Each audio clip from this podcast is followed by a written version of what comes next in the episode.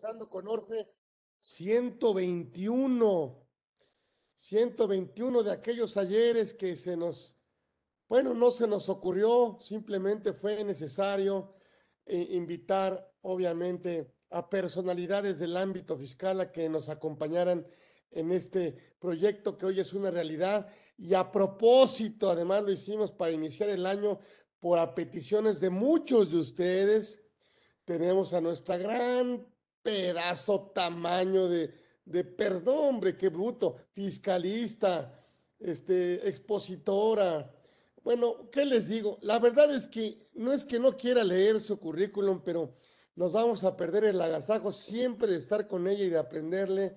Por supuesto, mi gran amiga que no viene de invitada, siempre lo he dicho así, y que muy gentilmente y muy generosamente siempre acepta nuestras invitaciones y además porque todos ustedes preguntan por ella. Está con nosotros, pues por supuesto, la doctora, contadora, maestra en impuestos, doctora en ciencias de lo fiscal, consejera, académica, maestra, expositora, escritora. Bueno, pues ¿qué les digo yo? No necesita, la verdad, grande presentación. Eh, el simple nombre de Vicky Ríos nos da, la verdad es que mucho, mucho, mucho privilegio, ¿sí? El tenerla aquí en nuestra casa, por supuesto, abriendo este 2023 con este gran tema, pues este tema de los salarios mínimos y de las sumas que, ay Dios mío, yo no sé dónde podemos hacer esas, esas diferencias, pero bueno, estos, estos efectos en los cambios que, que por supuesto tenemos en salarios mínimos y UMAS, ¿quién mejor para explicarnos que por la doctora, la, doctora y gran amiga personal y de nuestra comunidad Orfe, Vicky Ríos, está con nosotros y eso es un privilegio para, por supuesto, nuestro gran programa y gracias a ustedes que lo hacen posible y gracias a Vicky por haber aceptado nuestra invitación. Ella, por supuesto, no necesita invitación, puede decir cuando quiere venir y se acabó el asunto, pero pues aquí está con nosotros. Mi querida amiga, mi querida Vicky, mi querida doctora, maestra, gracias por estar aquí. Aquí te, te, te recibimos con mucho cariño. Ahí estás.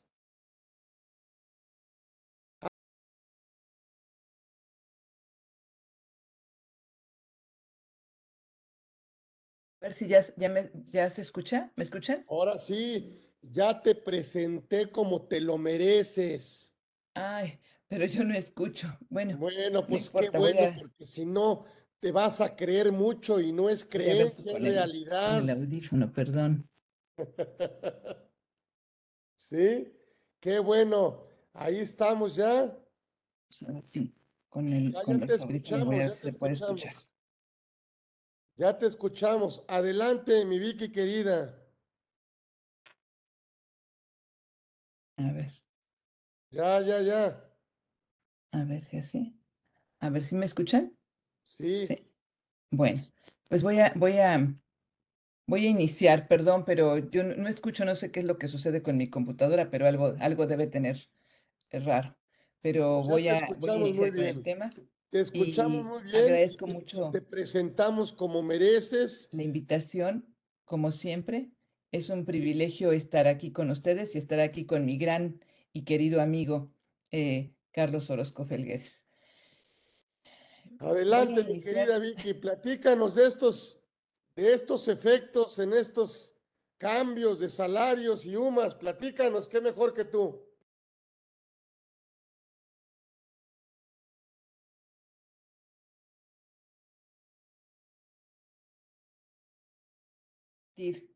Eh, compartir la, la, pantalla para que pues de esta manera puedan ustedes ver algunas láminas eh, que preparé para, para esta sesión. Entonces, iniciamos con el tema que, que me solicitaron y que se denominó efectos de los cambios en salarios mínimos y de las UMAS. Eh, y bueno, pues las preguntas les voy a pedir que por favor me las puedan hacer en el, en el chat para que de esta manera pues si es que no continúo sin escuchar, puedan, eh, podamos contestarlas. Eh, vamos a ver este tema.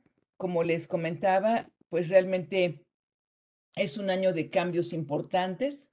en 2023 el salario mínimo general está en el área fronteriza norte, en 312.41 y eh, en, el, en, el, resto del país, pues está en 207.44. Entonces, eh, pues esos son los nuevos salarios que ya están vigentes ya desde el primero de enero y que, bueno, pues hay que tomarlos en cuenta para nuestros presupuestos, nuestros cálculos, eh, nuestros salarios base de cotización, etcétera. En el subsidio al empleo, tenemos que no hubo actualización de la tabla para 2023. Esto nos lleva a una gran problemática que se está presentando en este momento. Y esta problemática está eh, vinculada precisamente a los nuevos salarios mínimos que se han incrementado y que la tabla del subsidio no se ha actualizado. Entonces tenemos como antecedentes eh, que la constitución política de nuestro país establece en el apartado A del artículo 123, en su fracción octava, que el salario mínimo quedará exceptuado de embargo, compensación o descuento. Eso es lo que nos dice nuestra constitución, nuestra carta magna. O sea que queda exceptuado de embargo, compensación o descuento.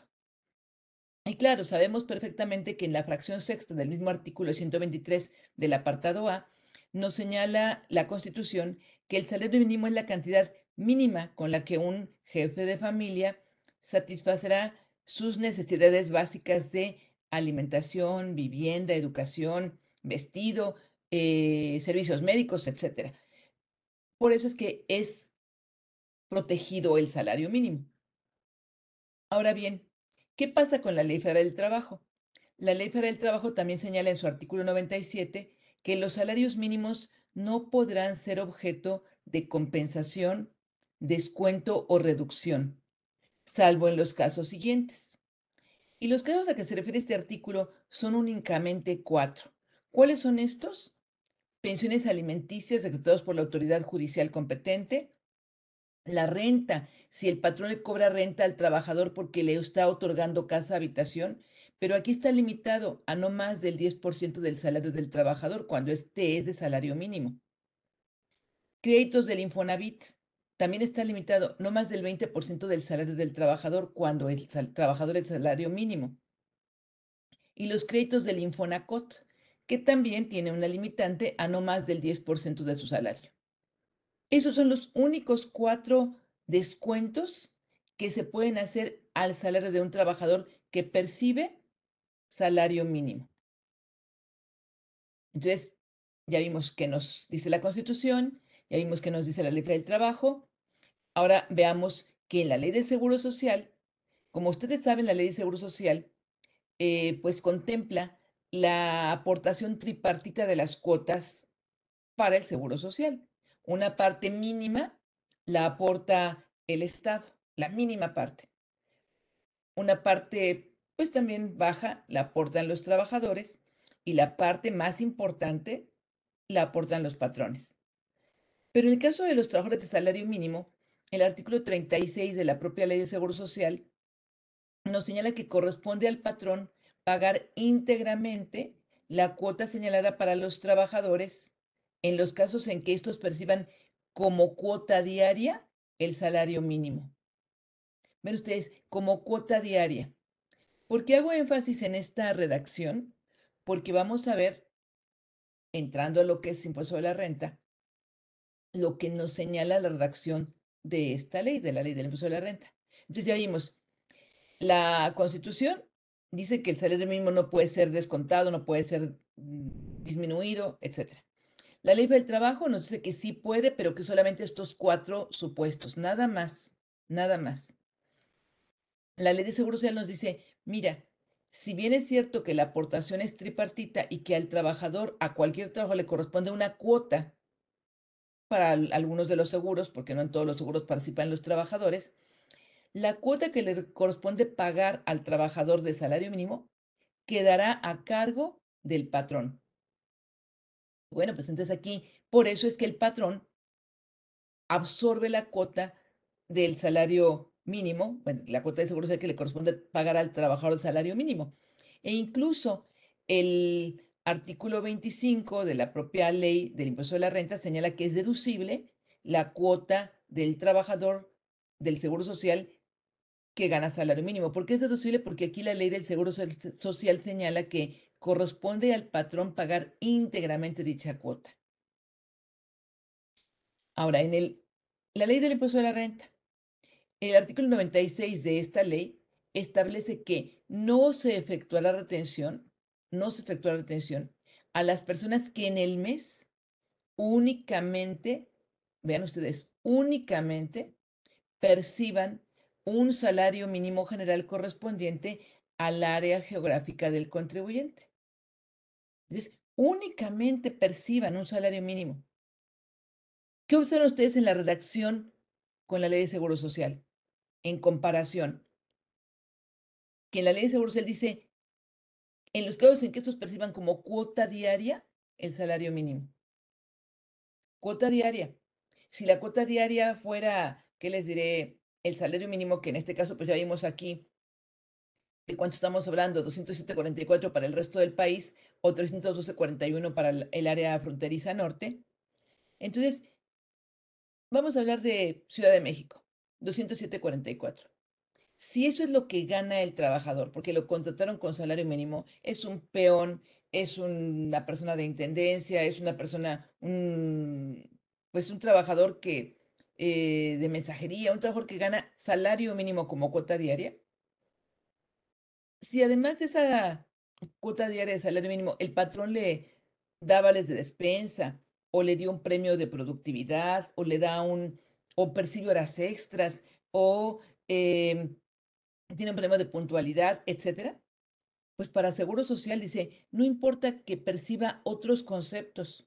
Si su cuota diaria es el salario mínimo, la cuota que le corresponde a él como trabajador para el Seguro Social le corresponde pagarla al patrón. Pero en renta, en renta dice que no se efectuará la retención a las personas que en el mes únicamente perciban un salario mínimo, únicamente perciban. No dice que su cuota diaria sea salario mínimo. Entonces, aquí vamos a ver eh, pues un comparativo. Los salarios mínimos de 2022, el salario mínimo general de 2022 fue 172.87 para el resto del país. Para la zona fronteriza norte, 260.34. El salario mínimo mensual fueron 5.255.25. Y el salario mínimo eh, mensual del área fronteriza norte, 7.914.34. Tenemos que el impuesto de la renta calculado sobre 5.255.25 con la tarifa del artículo 96 son 307 pesos con 46 centavos. El subsidio al empleo que le corresponde a dicho nivel de 5.255.25 de acuerdo a la tarifa, a la tabla del subsidio al empleo, fueron 324.87. Como resultado teníamos un subsidio a favor del trabajador de salario mínimo que le tendríamos que entregar, le tendríamos que devolver. Esos 17.41, además de su salario, lo tendríamos que dar al trabajador el año pasado. ¿Y qué pasa con el del área fronteriza norte? Ah, pues aquí tiene un impuesto de renta mensual por los 7.914.34 de 587.10. Y un subsidio al empleo que ya no le corresponde, cero. Con este nivel, este 1914.34 no le toca absolutamente ningún subsidio al empleo. Entonces, ¿qué nos resulta? Nos resulta un impuesto de la renta a cargo de 587.10. Pero este importe no debió retenerse, no, no debió retenerse, y estamos hablando de 2022, no debió retenerse en 2022. Incluso hay por ahí tres preguntas frecuentes eh, que ha estado, han estado por ahí circulando que envió el, que el SAT emitió, en donde preguntan precisamente que si el trabajador gana salario mínimo en el área fronteriza norte, ¿por qué? Porque el año pasado no teníamos problemas en la zona, en el demás, el resto del país. Pero sí hubo algunas preguntas por los empleadores que están en esa franja fronteriza norte diciendo, hoy es que yo tengo trabajadores que ganan salario mínimo y me sale un impuesto a retener. ¿Qué hago? Y el SAT le decía, no le retengas. ¿Por qué? Porque el fundamento está en el artículo 96 de la propia ley. O sea, no le retengas. Y si vemos ahora en 2023, pues tenemos el salario mínimo del resto del país y además le pongo resto del país porque así lo determinan, así lo denominan en el propio diario oficial, la Comisión de Nacional de Salarios Mínimos, pues también le denomina salario para el resto del país, salario mínimo para el resto del país. Y nos eh, estamos diciendo, estamos hablando que 207.44. Nos encontramos con que mensualmente serían 6.306.17. El impuesto de la renta mensual por este importe son 412 pesos con 13 centavos.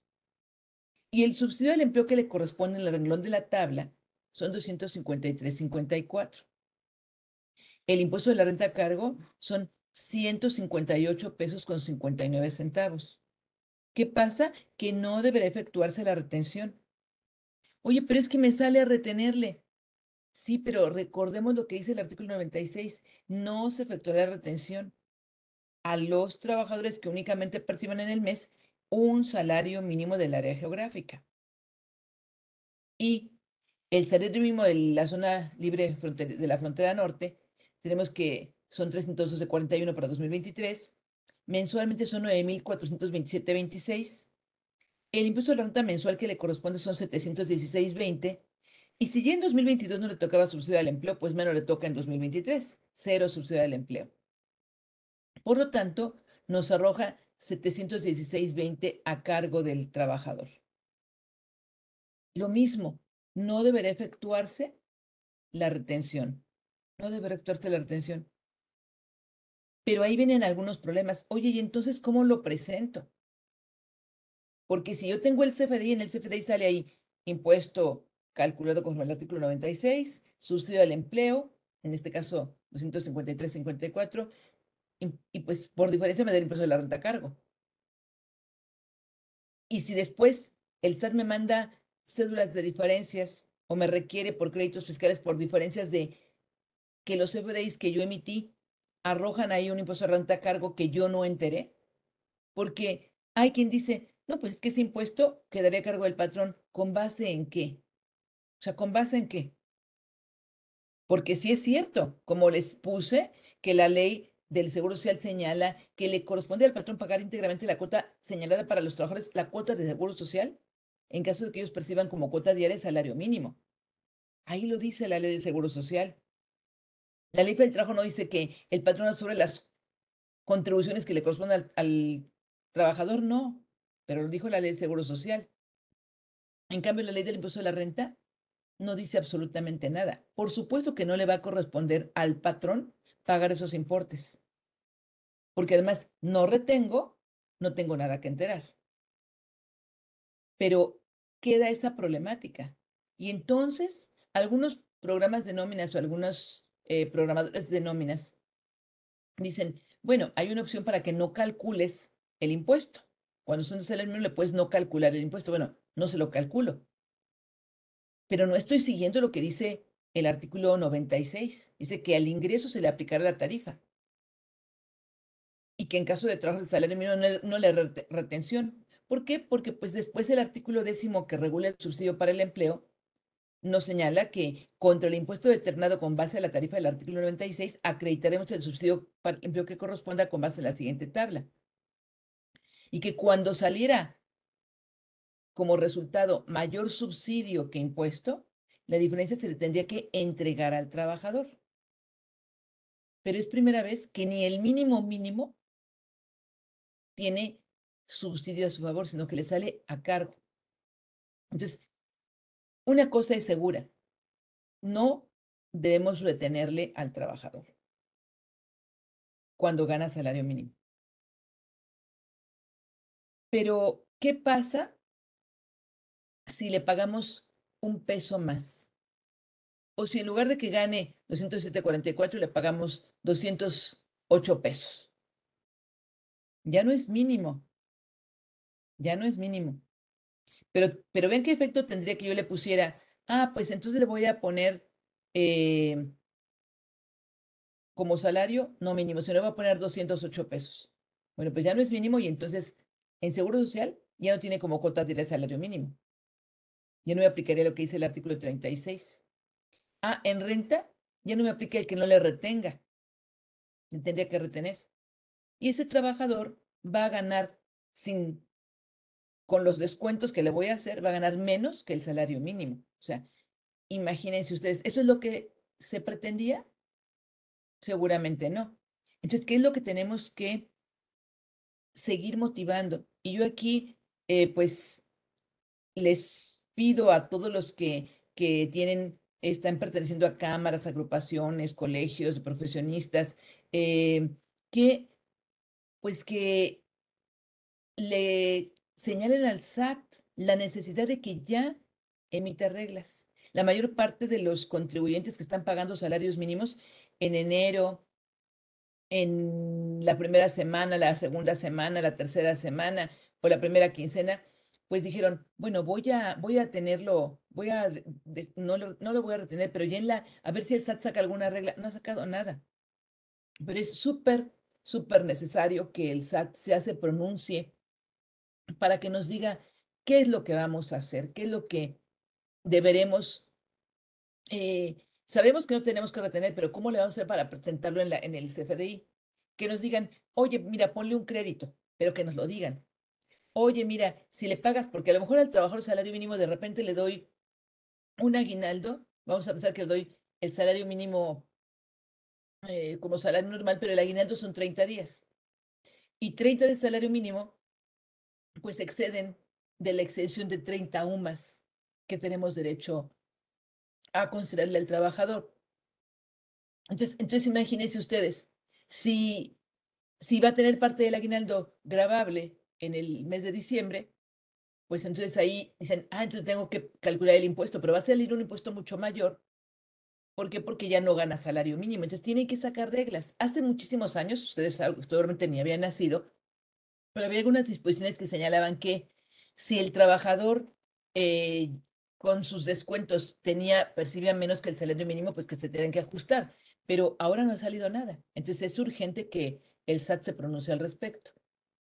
Quiero ver los, los chats, pero no lo puedo hacer. Bueno, en un momento, déjenme, ver si puedo, si puedo poner el, el, porque tengo aquí unas preguntas que vi, que, pero ya no las, ya no las, ya no las veo, entonces déjenme. Y como no, ah, ya, aquí está. Dice eh, Alejandro ¿y cuándo se integra la antigüedad y también se sale del mínimo? Bueno, la antigüedad se integra para efectos de seguro social, pero no importa, porque en seguro social lo que dice la ley es no, o sea, que, que el patrón es el que va a absorber la cuota del seguro social que le corresponda al trabajador cuya cuota diaria, no dice que el salario base de cotización, sino cuya cuota diaria es el salario mínimo. Si el salario mínimo es salario mínimo, su salario base de cotización es distinto, es mayor pero la cuota diaria es mínimo, por lo tanto, el patrón absorbe la cuota del trabajador. O sea, si el patrón le paga horas extras, le paga un bono, le paga un premio, le paga, eh, y digo, horas extras eh, que, que, excedan las, las que no integran, o le da un, un bono, premio de productividad o lo que sea, pues no importa si la cuota diaria del trabajador sigue siendo salario mínimo para efectos de seguro social y de Infonavit, no va a a modificarse nada en que al patrón le corresponde pagar íntegramente la cuota del trabajador en seguro social. Pero en impuesto de la renta ya estaremos ante una disyuntiva. Oye, ya no está ganando salario mínimo. Y no hay ninguna disposición en el artículo 152, por ejemplo, o en el 150, para que nos dijeran, oye, cuando hagas el cálculo anual de los trabajadores, y si estos ganan salario mínimo, no les calcules, no les hagas el cálculo anual. O que nos dijeran, hazle el cálculo anual, pero réstale el impuesto que le hubiera correspondido si hubiera sacado salario mínimo únicamente. O sea, eso es lo que falta. Esas reglas son las que faltan, que son súper, súper urgentes. Bueno, voy a continuar. Eh, en la UMA, bueno, pues la UMA, el valor diario son 103.74, el valor mensual son 3.153.70, y el valor anual 37.844.40. Estos valores están vigentes a partir del 1 de febrero del 2023. Ya prácticamente en una semana estarán vigentes estos valores. Y recordemos que en enero en enero la UMA seguía en 96.22. O sea, en enero la UMA sigue todavía, eh, aquí le voy a poner el, el valor, bueno, no, no, se puso bien, ¿no? Pero le iba a poner 96.22, pero está muy mal mi, mi, mi pluma del mouse. Bueno, 96.22. Eh, entonces, ¿qué pasa si, por ejemplo, una empresa tiene eh, trabajadores, ahorita olvidémonos del salario mínimo, tiene trabajadores a los que les da vales de despensa? Y entonces, como ustedes saben, la fracción sexta del artículo 27 nos dice que no se va a integrar al salario eh, la despensa en efectivo, en bienes o por supuesto en vales, cuyo importe no exceda del 40% de la UMA. Si la UMA en este momento vale 96.22, el 40% de la UMA son 38,49. Y 38,49 es lo que no va a integrar. Supongamos que le diera el patrón al trabajador 50 pesos, vales por 50 pesos diarios eh, de despensa, vales de despensa por 50 pesos diarios. Pues entonces, ¿cuánto le estaría integrando en este momento de esa despensa?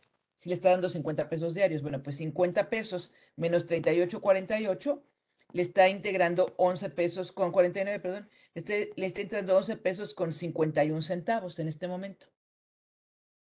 Y claro, ya modificó su salario base de cotización por la prima de el seguro de, de avanzada, ya modificó también por lo de, por lo, perdón, ya modificó su, su, base de cotización por las vacaciones, por los, la prima vacacional calculada sobre los nuevos días de vacaciones, o sea, ya lo hizo en enero. Pero en febrero va a tener que volver a hacer el cálculo. ¿Por qué? Porque en febrero le sigue dando los 50 pesos de vales de despensa. Pero ya en febrero la UMA ya no vale 96.22, ya vale 103.74. Y el 40% de 103.74, ahorita vamos a ver cuánto es, son 41.50. 41.50. Entonces, si le siguen dando los vales por 50 pesos, ¿cuánto es lo que va a integrar? 8.50 nada más. No, ya no los 11.51. O sea, va a integrar 3 pesos con un centavo menos. Por lo tanto, en febrero tengo que modificar el salario base de cotización otra vez de ese trabajador.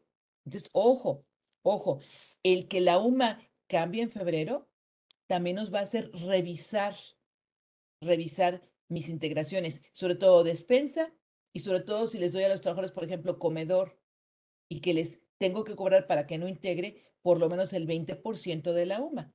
Entonces, eso hay que tomarlo en cuenta porque a partir de febrero son estos nuevos valores.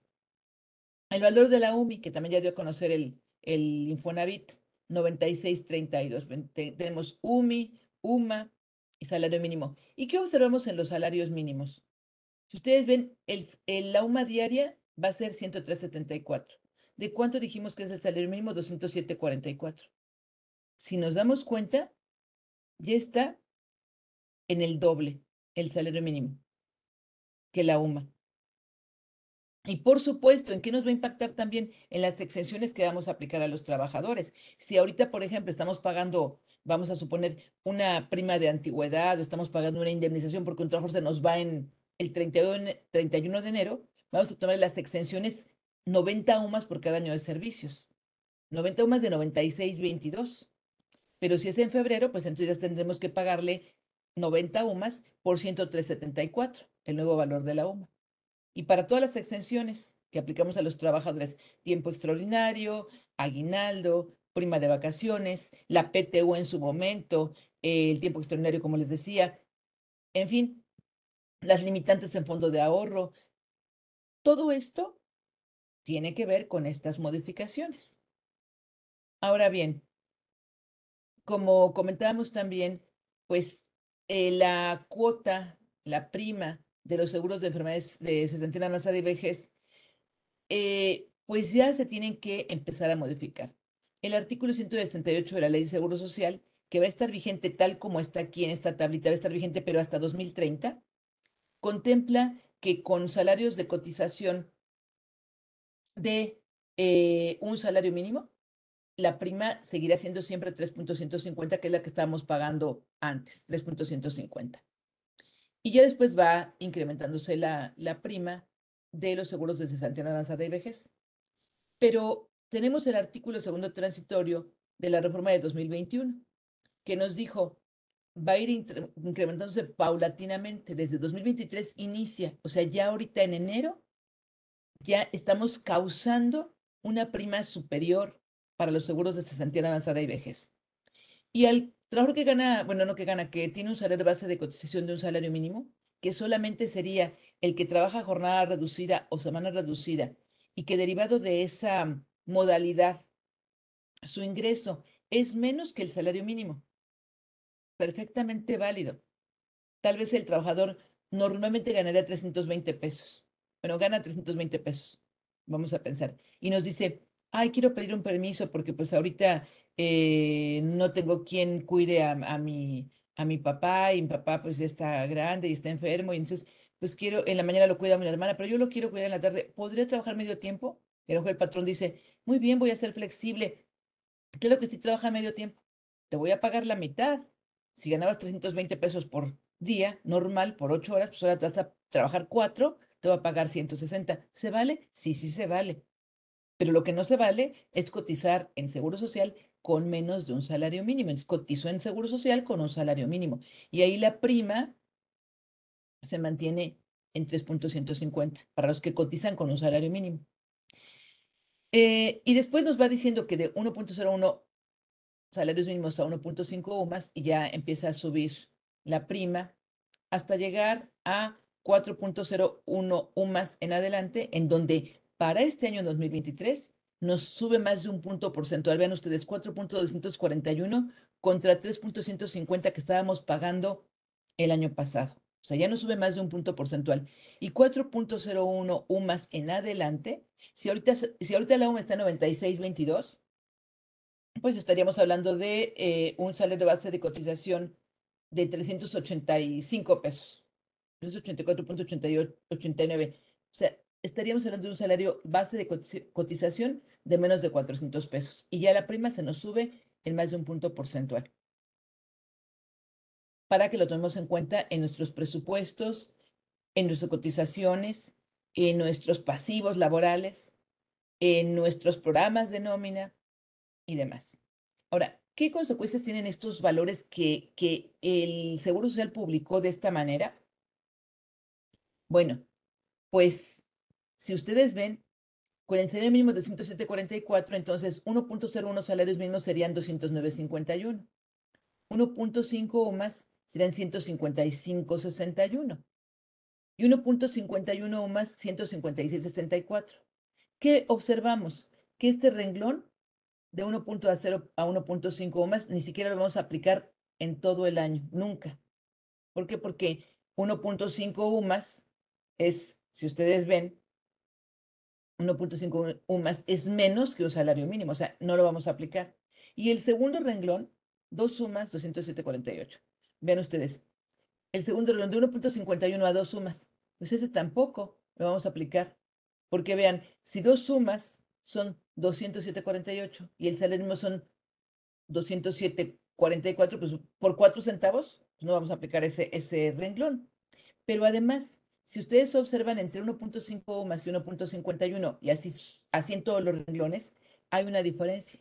Aquí queda descubierto un peso con 3 centavos, 155.61. Y el que gana 155.60, bueno, el que cotiza con 155.62 o con 155.67 o con 156 cerrados o con 156.30, ese no está ni aquí ni acá.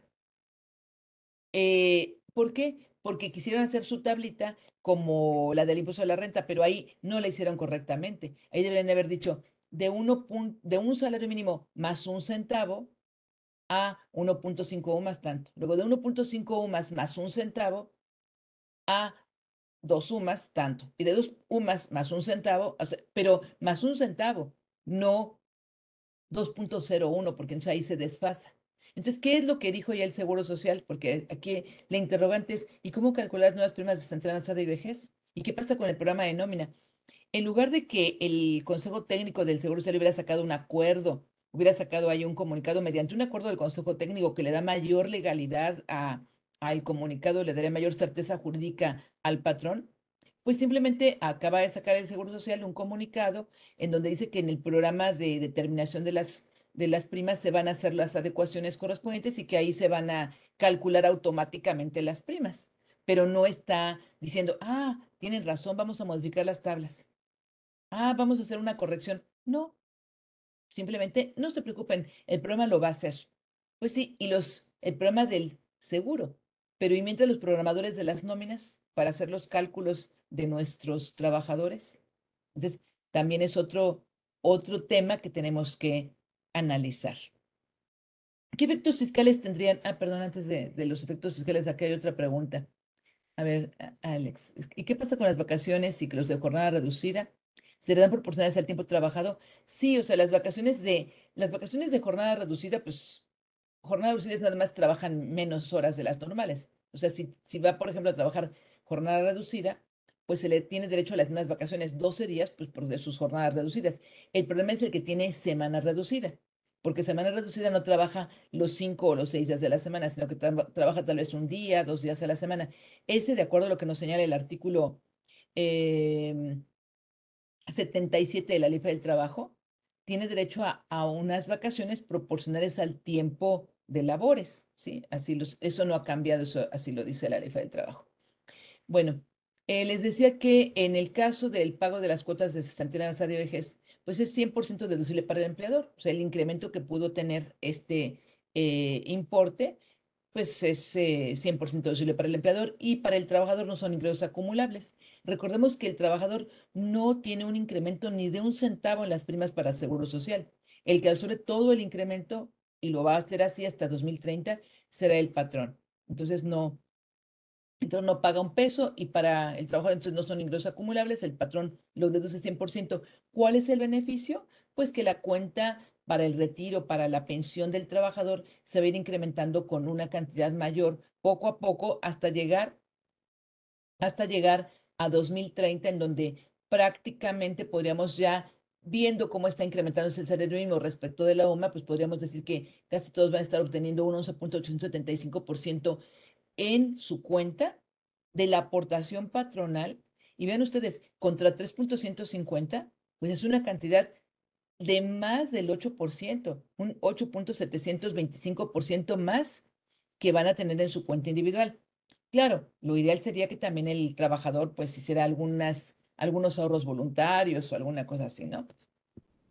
Bien, eh, ¿cuál es la problemática?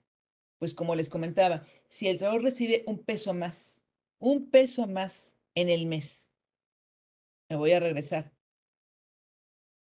El trabajador recibe, en lugar de 6.306.17, recibe 6.307.17. Ya no le aplica lo que dice aquí estrictamente el artículo 96, que no se efectuó la retención a las personas que en el mes únicamente perciban, únicamente perciban un salario mínimo general, perciban, perciban. Entonces, pues, ah, pues entonces ya no le aplico eso porque si le pago un peso más, entonces tendría que retener el impuesto de la renta. Entonces, imagínense, por un peso más, me voy a volver a regresar, por un peso más, el impuesto de la renta serían a retener a lo mejor 158, 61, tal vez 158, 61. Pues entonces le voy a retener eso y entonces va a ganar menos. Va a decir, no, patrón, mejor déjeme con el salario mínimo. No, no puedo. Es más, ahorita en algunos salarios mínimos profesionales se está viendo un problema ya, por ejemplo, en las gasolineras, que ahí ya ven que hay salario mínimo para los despachadores de gasolina. Si le descuento el impuesto de la renta al salario mínimo profesional, que ese sí no está eh, protegido, que no le descuente el impuesto de la renta, sino que se lo retengo, le retengo el impuesto y sale con menos del mínimo. Entonces dicen los empleados de la gasolinera, mejor no me, mejor no me pague el salario mínimo profesional, págueme el mínimo. No, porque me van a multar. Me va a multar la Secretaría del Trabajo cuando me venga a revisar. Pero es que me está dando menos que mi compañero, el, del, el que hace la limpieza, que él siga en el mínimo, y le está dando menos a mí. Pues sí, pero ahí están este tipo de cambios, que estos, este tipo de consecuencias. No hay discusión expresa en el cálculo anual, como les comentaba. Es decir, en el artículo 150, en el 152 nos dice, oye, cuando hagas el cálculo anual de tus trabajadores, el ajuste anual, pues, ¿qué es lo que debería decir? Debe decir, réstale el importe que determinas, porque repito, puede haber algunas percepciones que el trabajador tuvo en diciembre, el aguinaldo, que el patrón es, es espléndido y le paga un mes de aguinaldo, y entonces tiene una parte grabable. Y entonces dice, bueno, hay que hacerle el ajuste anual. O sale un impuesto, ¿te llora? ¿Qué hago? Pues que dijera, descuéntale, acredítale el impuesto de la renta que correspondería a un salario mínimo anual. O sea, es lo que debería decir. Y cuando el trabajador gane en un mes, eh, no sé, vuelvo a repetir, un bono, un premio. Ah, entonces calcula el impuesto con la tarifa del 196, digo, perdón, del artículo 96, calcula el impuesto, luego calcula el impuesto del salario mínimo y réstaselo y nomás le retienes la diferencia. Eso es lo que debería haber en reglamento, en reglas, pero no. Sí es cierto que no hubo reforma fiscal, pero no hace falta.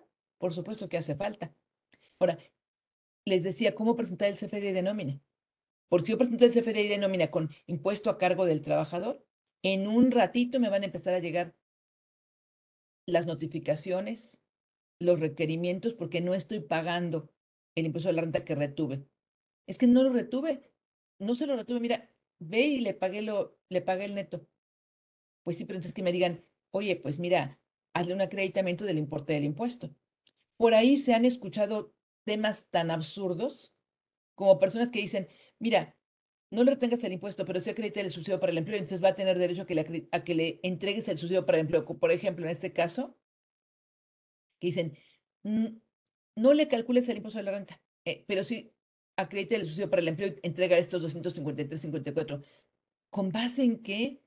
Si es muy claro el artículo décimo que regula el subsidio para el empleo para indicar que contra el impuesto de la renta calculado conforme a la tarifa del artículo 96 acredita el subsidio para el empleo con base en la siguiente tabla. Entonces, yo tengo que calcular el impuesto de la renta. Tengo que acreditar el subsidio para el empleo. Y el impuesto de la renta que me resulte a cargo es el que no voy a retener si el trabajador percibe únicamente un salario mínimo. Y bueno, pues es urgente, urgente que el SAT emita estas aclaraciones, estas disposiciones, porque repito que el año pasado emitió eh, eh, respuestas a preguntas frecuentes diciendo que a los trabajadores del área fronteriza norte que ganaban salario mínimo no se les retendría el impuesto de la renta. Pues sí, pero eran pocos casos, porque además en frontera norte pocos ganan salario mínimo desde la frontera norte, y en cambio ahora son muchísimos. Muchas personas de Chiapas, muchas personas de Guerrero dicen, es que tenemos nóminas con muchísimos trabajos con salario mínimo, entonces, ¿qué, qué hacemos? Entonces, esa es la, la, problemática que está en este momento vigente. Eh, si quieren poner los, las preguntas en el chat, los comentarios en el chat, porque no sé qué me pasó, que no escucho absolutamente nada. ¿Qué remedio tendríamos? Una regla que especifique la no retención o actualizar la tabla del subsidio. Algunas preguntas que tengan. Ah, bueno, aquí hay alguna, creo. A ver, déjenme ver. Dice, ah, muchas gracias, muchas gracias. Mm, desde luego, por acuerdo del Consejo Técnico es lo que daría legalidad, sí, así es. Y sí, es, es obligación de, pues, modificar la, la ley. Eh, yo, yo creo que, eh, bueno, la pregunta de, de mi amiga Ahorita dice que si le, si le recomiendo incluirlo en el impuesto de renta en deducciones con acreditamiento por el mismo importe. Eso es lo que debería decir el, el SAT. O sea, debería decir, contra el impuesto determinado, ya después de haberle arrastrado el subsidio, acredite el importe de dicho impuesto. O sea, le un crédito para que así eh, quede claro que no tienes que retener nada o que no salen, que no va a haber diferencias entre el visor eh, del CFD de nómina y lo que le estoy enterando al SAT. Sea, es lo que tendría que decir el SAT. Porque también hay algunos proveedores de nómina, de, programas de nómina, que dicen, eh, bueno, está la opción de no calcular el impuesto. Y yo digo, bueno, no le calculo el impuesto, entonces no se calcule. Pero repito, si me dice el SAT, mira, si son de mínimo, ni les calcules el impuesto. Bueno, ya me lo dijo el SAT. Pero si no me lo dice, puede después hacer una revisión y decir, ¿por qué no le aplicaste la tarifa del 96 al salario mínimo? Pues es que dice que no lo tengo que retener. Bueno, que no lo tienes que retener, pero no dice que no lo tengas que calcular. Entonces, no se dieron cuenta del problema en que íbamos a estar los contribuyentes con estos cambios. Y a pesar de que desde el mes de diciembre, cuando se anunció el nuevo salario mínimo, estuvimos insistiendo en el tema, pues como que no, no, lo, no, lo, no lo vieron o no lo dimensionaron en lo que realmente tiene. El efecto del aplicado y del entregado no se reflejaría. Eh, sí, el subsidio para el empleo aplicado y delegado se debería, es que se debería reflejar, sí, se debería reflejar el efecto del, del subsidio al empleo como está ahorita el texto tanto del artículo 96 como también el texto del artículo décimo que regula el subsidio para el empleo. Eh, lo, sería bueno, porque dice Alejandro que sería bueno que actualizaran la tabla del subsidio al empleo o la quiten. Pues sería bueno que, que la actualizaran y con esto pues tenían, tendrían un poco más de beneficio los trabajadores si es que la actualizaran, pero pues no se ven cuántas actualizaciones. Y si la van a quitar, si la van a eliminar, porque ya para el año siguiente seguro que ya no aplica ni para los de salario mínimo, si la van a, eliminar, pues es también que ajusten eh, la redacción de la ley del impuesto de la renta. Al contrario, muchas gracias, muchas gracias a, todos mis grandes amigos. Em, pues lamento que no, es, no escucho, pero aquí está mi, mi gran y querido amigo, don Carlos. ¿Me oyes, Vicky? Eh, le agradezco mucho la invitación y si tienen alguna otra pregunta, por favor, con el chat.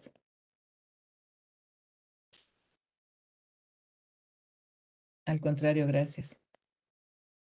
Eh, nada más quisiera volver a insistir en que por los medios que podamos, eh, insistamos o sea, eh, a veces me dice por ahí en algunas comisiones que, estoy, ah, pues sí, pues mándanos el planteamiento, ya se los mandé en diciembre. Le digo, oigan, ¿qué pasó? Ah, el planteamiento ya se los mandé en diciembre. Bueno, vuelvo a mandar. Entonces te digo, bueno, pues hay que hacer todos nuestra parte. O sea, todos hay que hacer algo de nuestra parte porque, porque el que va a enfrentar los problemas es el, el patrón. Pero después lo que está sucediendo es que, como dicen algunos colegas, mira, yo ya les dije mejor a mis clientes que para que no se, que no se compliquen y para que no vayan a tener ningún problema, que entonces lo que hagan es que les suban un peso y que entonces, o que les den un premio mensual de un peso, se lo graben y entonces ya le descuentan el impuesto. Ya con eso se quitan de problemas. Pues sí, pero eso no es tan justo para el trabajador. Más bien no es justo para el trabajador. Entonces, nada de tan, o sea, no es justo para el trabajador. Entonces, deben hacer su trabajo también las autoridades y evaluar todos estos estas consecuencias. Sí. Gracias también a amigos de Cozumel. Bien. Pues, si no tienen alguna otra pregunta, les agradezco no me oyes, ¿verdad, La, la, invitación y la oportunidad. ¿Ahí me, escuchas? No. No me, no, no me oyes. Bueno, lo importante es que nosotros sí, ¿verdad? Nosotros sí la escuchamos. Agradecidos siempre. Ahí tenemos un reconocimiento. Por favor, este Hugo, ponerlo ahí para nuestra querida amiga doctora. A ver ahí. Mira. Mira tu, tu, no se oye, pero pero gracias, Vicky. Gracias por estar aquí. Mi querida Patti, muchas gracias. Muchas gracias. Al contrario, para mí es un honor. Para mí es un honor tu, tu amistad y un privilegio. Gracias. Muchas gracias. Este, ahí está tu reconocimiento. Ya sé que no me oyes, pero no importa. ¿Ok? Y bueno, le damos eh, eh le damos un aplauso ahí medio virtual para que, para que, para que ahí esté presente y nuestro agradecimiento y nuestro cariño. Y bueno, pues nos despedimos. No nos oye Vicky, pero nosotros sí la escuchamos a ella y sí me escuchan a mí, ¿verdad? Qué bueno. Bueno, pues ahora sí que muchísimas gracias. Era lo importante escucharla y nos vemos el próximo miércoles como siempre, aquí en Conversando con Orfe, en una edición más a las 13 horas, como siempre. Eh, como siempre, otro invitado tendremos de lujo, pero hoy tuvimos un gran programa con mi querida doctora y amiga Vicky, Vicky Ríos Hernández, que siempre, siempre, siempre está con nosotros al pendiente. Gracias, Vicky. un abrazo. Gracias.